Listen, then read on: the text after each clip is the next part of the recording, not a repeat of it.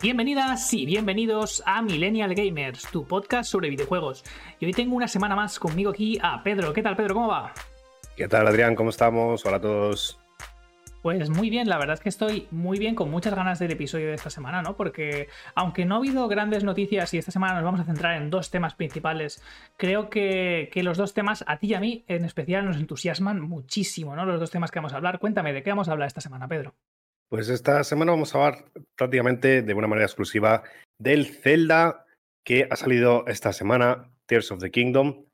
Hablaremos en profundidad sobre él y también del Diablo 4, que es actualmente la beta. Sigue este fin de semana, es hoy mismo que lo escuchéis, aún, pod aún podréis jugarlo. Y es la última beta antes del lanzamiento del juego en el próximo junio. Pues, ¿qué te parece si empezamos primero por la beta del Diablo 4, ¿no? Que puede que de las dos noticias, pues sea la noticia entre comillas más pequeñita, ¿no? Pero que Diablo 4 también es un juego muy grande, muy chulo, ¿no? Muy esperado por los fans. Llevamos muchos años esperando después de ese Diablo 3, que, que yo sé que a algunos fans, alguna gente le decepcionó, ¿no? Y venimos con la expectativa de, ¿este Diablo 4 va a ser más parecido a Diablo 3? ¿Más parecido a Diablo 2? Pues bueno, pues desde aquí yo os puedo decir que mis impresiones son que se parece mucho más a Diablo 2 que a Diablo 3, pero coge las cosas buenas, las buenas mecánicas de Diablo 3 e incluso las mejora y las optimiza, haciendo una, un juego mucho más moderno, ¿no? Mucho más moderno, más parecido a Path of Exiles, sin ser tan hardcore gamer, ¿no? Sin necesitar ahí, pues, eh, tener, tener un juego ahí, dedicarle mil horas, tener specs ahí, tutoriales y guías a cholón, ¿no? Este parece un juego. Eh, eh, es coger un Path of Exiles, ¿no? La complejidad que tiene, simplificarla un poco, hacerlo más amigable, ¿no? Para la gente más, más normal, ¿no? Que un hardcore gamer pueda tener su, su profundidad, ¿no? Un juego complejo con un árbol de habilidades bastante grande que puedas elegir y tal pero a la vez eh, tenga quality life, ¿no? Improvements de, estos, de estas características que te hacen que sea más agradable y más amigable de jugar, ¿no? Entonces, eh, pero bueno, vaya, vamos por partes, ¿no? Si alguien eh, no ha estado jugando en el entorno de los videojuegos en los últimos 20 años, ¿qué es Diablo? Pues Diablo es un juego de fantasía oscura, ¿vale? En el que hay un mundo que, en el que hay demonios y ángeles, ¿no? Y se hace ahí una lucha entre el bien y el mal, por así decirlo, en Santuario, que es como una especie de, de, universo terrenal, ¿no? La Tierra, donde luchan y, manipulan a los, a los, humanos, ¿no? A la gente de a pie para ganar esa batalla, ¿no? Y liberar esa batalla entre el bien y el mal. Un poco así a grandes rasgos es eso, ¿no? Y al final es un RPG de estos clásicos en vista cámara desde arriba, ¿no? En el que tú mueves a tu personaje, lo tienes que subir de nivel, eliges eh, habilidades, ¿no? Y vas compartiendo contra ingentes hordas de enemigos, ¿no? Y vas avanzando en una historia que eh, lo que poco que hemos podido ver en la beta me parece que está bastante bien, está muy interesante, mucho más oscura que la del Diablo 3. Muy, no sé, oscura pero interesante. La verdad es que a mí me ha mantenido enganchado lo poco que he estado viendo. Tampoco me he querido spoilear demasiado. Y... Em, lo que muchos de los fans se preguntan es, ¿y qué tal el árbol de habilidades? ¿no? ¿Cómo, cómo, cómo va el árbol de habilidades? Pues a mí la verdad es que me está gustando bastante. El árbol de habilidades creo que es, que es complejo, es profundo, puedes elegir bastantes y se hace ameno el ir leveleando, es, es agradecido. Y luego imagínate, ¿no? Te estás haciendo una build que no te está funcionando bien, has elegido una habilidad que, que al final crees que es la equivocada. Pues puedes hacer respect de los puntos por un poco de oro del juego, la moneda, el, típico que consigues abriendo cofres, abriendo cosas, ¿no? Y matando enemigos, pues lo puedes eh, hacer respect del personaje sin gastarte una barbaridad. Es decir, es, asumible y es, y es relativamente fácil hacer el respect. Y el sistema de combate a mí me ha gustado. Ahora mismo tenemos solo el, el, como personajes elegibles, como, como clases, el druida, el mago, el pícaro, el bárbaro y el. el em, ay, ¿Cómo se llama? El de los muertos. El, negromante. El, negromante. Exacto, el nigromante. Y bueno, cada uno se juega diferente. Sientes que los personajes se juegan muy diferentes. Por ejemplo, Pedro y yo hemos estado jugando un ratito juntos, yo con el pícaro y él con el nigromante, y son totalmente diferentes, no se parecen en nada. Los estilos de juego son muy diferentes y a la vez, pues te da una sensación de que ostras, que está, que está, no sé, que puedes jugar con los eh, cinco clases diferentes y parece casi casi cinco partidas distintas de un juego diferente, ¿no? Así que la verdad es que, no sé, a mí me, gusta, creo que le da una gran rejugabilidad y creo que, que, lo que hemos visto está muy bien. ¿Y cómo va de performance? Pues la performance es que a mi parecer va bastante bien en mi PC. ¿Tienes algún tironcillo? Sí que he tenido algún tironcillo de vez en cuando, alguna bajada de frames, como viene siendo habitual en los juegos de PC, porque lo hemos jugado aquí en PC. Pero la verdad es que me ha ido a 150 FPS bastante, bastante estables, la mayoría del tiempo, el 80% del tiempo bastante bien. Y no tengo grandes quejas reseñables. Las colas, tampoco ha habido muchas colas en el server Slam, ¿no? Que recordemos que el server Slam sirve para que mucha gente se conecte de golpe antes del lanzamiento final del juego y se pueda ver equilibradamente si, si los servidores se van a ir al barro, si tienen que hacer cosas de, infraestructura, ¿no? Para poner más servidores o lo que haga falta, ¿no? Para que el día de salida, pues el juego rinda bien y no tengamos lo que ha pasado otras veces en Blizzard, que es que el PC, no puedes entrar. Se caen los servidores y la gente no puede, se ha pagado 70 pavos y no puede entrar a jugar, ¿no? Pues lo hacen un poco para eso, para evitar que pase este marrón, ¿no? Y te voy a dejar pasar a ti porque me estoy aquí enrollando a saco. Parece que estoy haciendo el podcast yo solo esta semana y te voy a dar pie. Cuéntame, ¿qué, qué opinas tú? ¿Qué te ha parecido? Eh, la verdad es que eh, cuando empiezas a hablar con, este tirón, ¿no? Eh, es difícil ¿no? interromper estas ganas, esta, esta, esta ilusión, ¿no? Como el Diablo 4 creo que nos ha traído tanto a ti como a mí. es que estoy, estoy emocionadísimo, o sea, estoy, vamos, o sea... A mí me ha gustado mucho. yo he jugado todos los Diablos, incluso el 1. El 1 yo no lo recomiendo a nadie. El 2 hay un remaster que está muy bien pero creo que eh, cuesta entrar a jugarlo porque, como dice Adrián, por ejemplo, en cuanto a los stats, ¿no? Pues en el Diablo 2 te, subes a nivel máximo, 99, si no recuerdo mal, era el 99, y eh, tienes 5 puntos por nivel, si no me equivoco, y eh, luego tienes que el árbol de habilidades, ¿no? Entonces, por ejemplo, si tú decides meter los puntos a algo, eso ya es permanente. Cuando cierras el árbol de distribución de puntos, ese nivel, ya no lo puedes volver a cambiar, ¿no? Entonces, ahora en el Diablo 4, sí, ¿no? Eso te permite, pues, probar builds. Tiene su coste, claro, no, es del todo gratis, ¿no? Pero está muy bien, ¿no? Esto no te implica tener que hacerte mil personajes y, calcular mucho, ¿no? Lo cual, pues, es más amigable, ¿no? Es más, más calidad y más salud de, vida, ¿no? El, el, el, Diablo 2 también lo que te ofrece es explorar mucho, ¿no? El, el Diablo 3, yo diría, siempre yo he encontrado que el Diablo 3 era mucho más cerrado en ese aspecto que el Diablo 2. Y en cambio en el Diablo 4 volvemos otra vez al Diablo 2, ¿no? Tú vas por el mundo, por cierto, muy, muy bonito, eh, me gusta gráficamente, es un estilo mucho más renovado a, partir de otros juegos similares. Eh, por ejemplo, si vas por la nieve te deja efectos, eh, los cuerpos dejan efectos. Y a mí lo que me gusta es que, por ejemplo, vas a un lugar, no te esperas que hay nada, de golpe aparece un jefe de la zona y te aparecen otros jugadores y juntos pues destruís el jefe, ¿no? Que quizás estarán en otros servidores o en otros eh, reinos, no lo sé exactamente cómo funciona, pero, pero es así, ¿no? Entonces hay muchos eventos de este tipo eh, esporádicos, lo cual yo creo que es calidad de vida. Eh, de golpe estás caminando y, y, ves una mazmorra, como en el Diablo 2 original. en fin, eh, la distribución de puntos buena. Luego, en cuanto a árbol de habilidades, en el Diablo 2 original, lo que comentaba, si ibas a un tipo, eh, tenías que ir a ese tipo, ¿no? No podías mezclar, ¿no? Y así te tenías que hacerte, pues yo qué sé, un mago de chispas, y, o te hacías un mago de hielo, o etcétera, ¿no? En cambio, en este, eh, yo me he hecho un nigromante y he decidido hacérmelo con una build que básicamente el nigromante tiene cuatro tipos de build y la build que yo he cogido es como con con un poco de sangre y con huesos, básicamente, ¿no? Puedes ir huesos, puedes ir sangre, puedes ir como un tipo de sombras miasma y con explosiones de cuerpos en general, ¿no? Son las builds como que se ven ya que son más óptimas, ¿no? Entonces te permite, pues, yo experimentar, ¿no? He probado esto porque a mí me gusta mucho, te acaba haciendo eh, daño porcentaje, aguantas mucho, eh, reducción, vulnerabilidad, además con con los cuerpos está bien, que tengas los cuerpos que los puedas cambiar de una manera muy dinámica. Eh, pues los cuerpos van ralentizando, van estuneando, etcétera, ¿no? Está, ya, digo, a mí me, el árbol de habilidad es, es muy amigable, muy amistoso.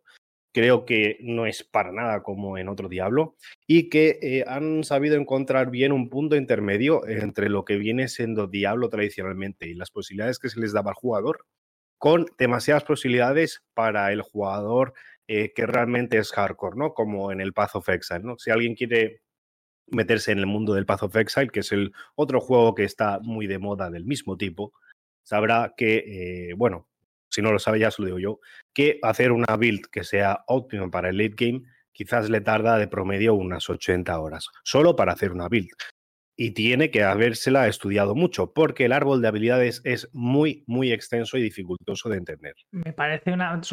Sí, ahora, ¿eh? pero me parece una barbaridad 80 horas para el late game. O sea, Me parece una locura. Como último apunte ya, y te dejo seguir continuando. Y aún no hemos visto del, del Diablo 4. Recuerda que hay el modo leyenda Paragon en inglés, ¿vale? Que es que luego cuando ya terminas la historia principal, tienes como un árbol como de especialización extra que ah, tiene que hacer, hay que hacer como un camino, ¿no? Como si fuese un poco el Final Fantasy el 10, creo que era, ¿no? Que tenía esas bolitas y que vas colocando bolitas y vas haciendo un camino y vas ganando pequeñas mejoras sobre puntos específicos, ¿no? Para tu personaje, pues tiene un rollo así, un panel enorme con muchos puntos para hacer, o sea, que es decir, que cuando te acabas la historia no se acaba el juego, sino que sigue teniendo muchísimo más, ¿no? Para nada, es más, voy a decir otra cosa que iba a comentar después, pero ya que estoy, lo comento ahora, ¿no? Tienes un tipo de retos que puedes ir logrando de manera esporádica. Supongo que luego cuando ya hayas conseguido más del juego o hayan más guías más claras del juego, habrán rutas óptimas o cosas óptimas que obtener, pero por ejemplo, hemos ido a una mazmorra totalmente aleatoria, hemos matado todo y al final hemos sacado un logro que eh, básicamente para a partir de ese entonces eh, los magos tienen un porcentaje de no sé qué en que la ayuda, no sé qué tipo de cosa era, ¿no? De magia. Es decir, eh, hacer cosas te ayuda a posibles personajes o posibles builds o posibles cosas del futuro y ya a nivel global, ¿no? Es decir, te premian por jugar, te premian por descubrir, te premian por hacer. vas a los sitios y te encuentras cosas random. Eh, el árbol de habilidades eh, te permite hacer diversos tipos de build y además reiniciarlas. Si no te gustan, las reinicias. No hace falta que te hagas otro personaje desde cero, ¿no? Eh, los personajes, yo creo que hay un cierto desbalance, aunque hayan bufado el druida otra vez en cuanto a porcentaje de daño. mi experiencia, el nigromante es una mm, barbaridad. No, sé, no sé cómo estará el mago, no sé cómo estará el bárbaro, etcétera. Pero, por ejemplo, con Adrián, eh, él iba haciendo explosiones, que era mucho AOE, etcétera. Pero con mi build de, huesos, yo lanzo un hueso que al chocar contra un obstáculo eh, vuelve hacia atrás y se parte en tres, atraviesa a todos los enemigos y quizás eh, con mi daño he llegado a hacer críticos de 1200 de daño, ¿no? Mientras un golpe normal eh, con, un golpe del arma me hace, yo qué sé, 60, 150 de daño, eh, más o menos, ¿no? Con los esqueletos incluidos. O sea, estamos hablando, para que os hagáis una idea, yo iba con el pícaro, ¿no? Y mis críticos, estamos hablando de que ya cuando llegara a nivel 20 y tal, que es lo máximo nivel que hemos visto en la beta, pues yo con mis críticos hacía entre 100 y poco hasta he llegado a ver críticos de 300, 400 de daño. Pedro estaba haciendo con el nigromante 1200, 1300 de daño, de crítico. O sea, es una barbaridad. El nigromante está roto. En la beta anterior estaba roto porque los, los minions, ¿no? Los, los, esqueletos y tal, estaban, aguantaban un montón y carrileaban a saco y hacían mucho daño encima. Y los han nerfeado. Pero es que ahora la build de hueso que ha hecho Pedro es que está, está rotísima. O sea, también está muy cheto. O sea, a, mí sí que me parece que el pícaro está muy bien equilibrado porque hace daño y sientes, te sientes poderoso. Pero claro, yo iba al lado del nigromante este tan fuerte que se hizo Pedro y es que digo, hostia, parece que el mío sea, sea flojo, pero no es eso, es que el, nigromante está demasiado chetado. ¿Sabes? Para mí el pícaro está perfectamente equilibrado, pero el, nigromante está muy fuerte, muy, muy fuerte. A ver, también he de decir que eh, la build que me he hecho están todos los puntos calculadísimos, eh, la escalabilidad la he hecho calculada, eh, tengo ya ítems más o menos decentes, ¿no? Porque soy ya nivel 20 y, en fin, y voy a huesos, no voy a minions, ¿no? También de decir que, aunque el negromante sea muy fuerte en cuanto a estos números que suenan a, choc, eh, te quedas muy rápido sin maná. Por lo tanto, tienes que hacer mucho micromanagement, eh, microactions, como si fuese el LOL. Tienes que eh, moverte y entre, entre ataque y ataque que tú haces, no sé si hay, como en el LOL, que hay shift, eh, clic izquierdo que te hace el autoataque al target más cerca. Eso no lo, tengo, no lo he descubierto. Pero bueno, yo como en el LOL tengo muchas acciones por segundo, lo que hago es eh, ataco, muevo, vuelvo con el ratón, ataco, si hay un corpse eh, lo levanto, porque claro, mueven muy rápido los corpses, eh, ataco otra vez, pongo el, área que le hace vulnerable, etcétera. Es decir, en cuanto a acciones, la build al menos que yo tengo requiere mucho, ¿no? supongo que habrá builds para todos tipos de jugadores, jugadores que no requieran tanto y que quieran ser diferentes, ¿no? La mía, la mía requiere mucho, ¿no? Aún así, creo que el, el nigromante está muy fuerte. Veremos qué es, qué es lo que acaba pasando. Eh, en cuanto a jefes, eh, hemos muerto eh, en un jefe que no sabíamos exactamente cómo funcionaba, nos iba drenando la vida y tal. Yo le he aguantado mucho, pero claro, he visto luego que mi DPS no, no acaba de ser o no, no, no, había sido suficiente, ¿no? Porque me, me, estaba fulminando pociones, iba corto de mana, etcétera. Y, nos ha durado dos intentos, ¿eh? Quiero decir, está bien. Yo me he alegrado de morir y porque estamos jugando de modo veterano, no estamos en el normal, y yo me he alegrado mucho de morir. Eh, si, si, estuviese jugando ya en el modo pesadilla, que por cierto, ya adelanto que también lo voy a jugar porque creo que este juego está para mm, hacer un personaje y morir y perder el personaje, eh, creo que no me habría alegrado, ¿no? Pero creo que es, está muy bien el Diablo 4. Una muy grata sorpresa. Creo que volvemos a, a la mejor versión de Diablo. Yo creo que este año, no sé, eh, parece que después del parón del COVID que estaba todo mal y toda la industria estaba yendo mal, parece que o sea, ha habido un resurgir de entre las nubes y se acerca la luz y todo queda iluminado, ¿no? Porque tenemos eh, ahora el otro juego que vamos a comentar, el nuevo Legend of Zelda, que lo está reventando, increíble.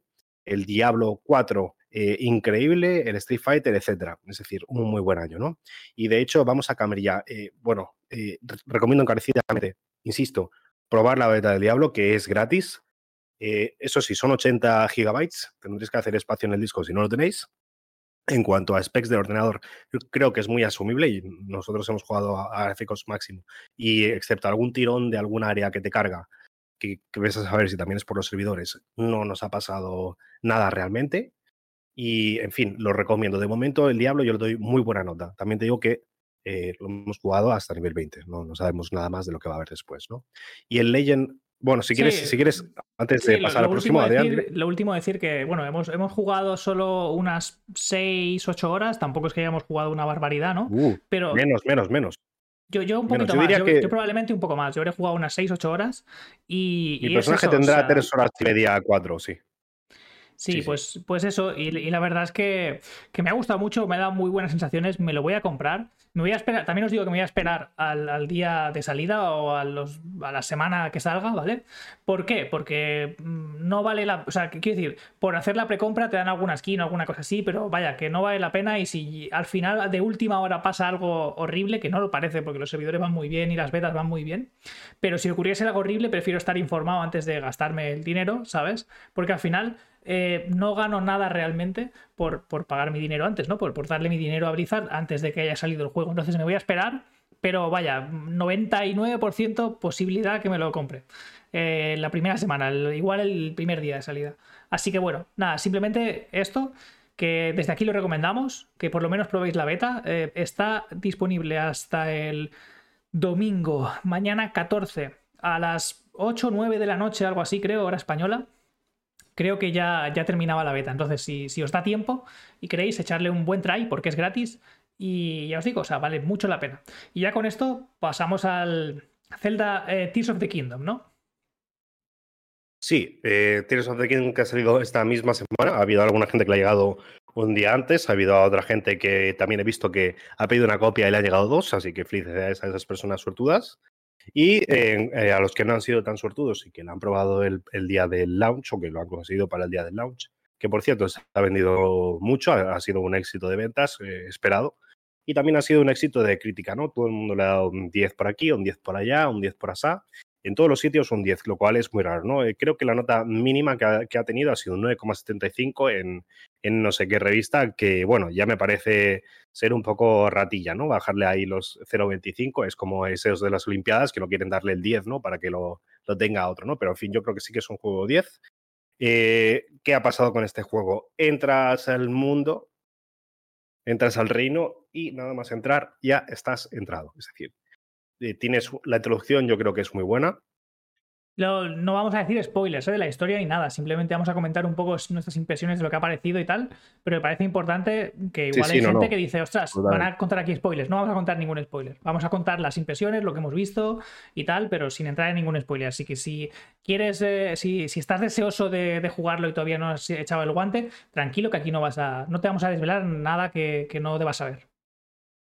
Nada, para nada, para nada. Ningún spoiler. Yo solo digo que la entrada es muy buena, entras en el mundo y entras directamente. Es precioso. Yo creo que la entrada es lo, bueno, una de las primeras cosas que más choca, ¿no? Porque empieza de una manera y de golpe tienes otro nivel de detalle y unas y unas vistas ¿no? preciosas. me recuerda un poco al inicio del, del Resident Evil 7, que pasas de un pantano eh, así un poco feito, ¿no? A ver toda la vista del pueblo, ¿no? Y es, y es, impresiona, ¿no? Es precioso, ¿no? Hay, hay, un golpe de efecto y muy bueno. Por otra parte, eh, en cuanto al juego en sí, es diferente a los celdas normales en cuanto a que haya habido algún celda en, el que empiezas ya con varias cosas y en este eh, no voy a decir demasiado, pero tampoco empiezas con, con mucho, ¿no? Lo cual está bien, ¿no? Porque supone que es un juego de, exploración, te permite hacer eso, ¿no? Y es más, ya he visto algunos trucos de exploración. Eh, si, por ejemplo, tú estás muy obcecado en llegar a un sitio en que no deberías de estar, pues yo he visto gente que acumulaba, después de no sé cuánto rato probando, acumular tres piedras, pues ha acumulado tres piedras, ha saltado y ha llegado al sitio, ¿no? Es decir, ¿qué te permite este nuevo Zelda? Te permite ser un tozudo que quiere probar cosas para lograr eh, llegar a los sitios, ¿no? Me recuerda a esos juegos antiguos en los que intentabas, ¿no? Buscarle el triquiñuelo, quizá, quizás lo había, quizás no, ¿no? Pues en este no, no solo hay el triquiñuelo, sino que el triquiñuelo lo pones tú, ¿no? De la manera en que tú quieras y puedes, ¿no? Y por otra parte, eh, sí es verdad que se pueden llegar a conseguir ya cosas muy poderosas sin tener nada, pero, pero bueno, eso también en el Elden Ring, ¿no? Eh, si sabes dónde buscar y dónde llegar y dónde descubrir, ¿no? Creo que otra cosa eh, que ha pasado muy desapercibida sobre este juego es que este juego pesa mucho menos que el, que el Call of Duty. Y es que han logrado optimizar y utilizar muy bien recursos en Nintendo, ¿no? Y yo creo que se ve nada más eh, en el juego, en los detalles y los gráficos y lo fluido que va para la plataforma de lo que está pensado eh, sobre todo, ¿no? En fin, mis más sinceras felicidades a Nintendo creo que se han superado otra vez. El director ya dice que está pensando ya en el, próximo. Eh, bueno, yo no, yo no iría tan lejos, ¿no? Porque aún está disfrutando ya la gente este. Y bueno, yo sin, sin querer entrar en spoilers, eh, para aquellos que tengan Nintendo creo que es imprescindible comprarlo ya. Y para los que no, pues eh, bueno, entre este y el, y el anterior, que también fue un gran éxito, pues en fin, ya son demasiadas cosas, ¿no? Para la plataforma. ¿Qué piensas tú, Adrián? Pues mira, yo la verdad es que lo que he visto me ha encantado, ¿no? Porque hay, quien puede pensar, no, esto es básicamente el Breath of the Wild, pero dos, ¿no? Más de lo mismo, ¿no? Viene a ser eh, la continuación muy, muy igual, ¿no? Porque si tú miras solo vídeos, ¿no?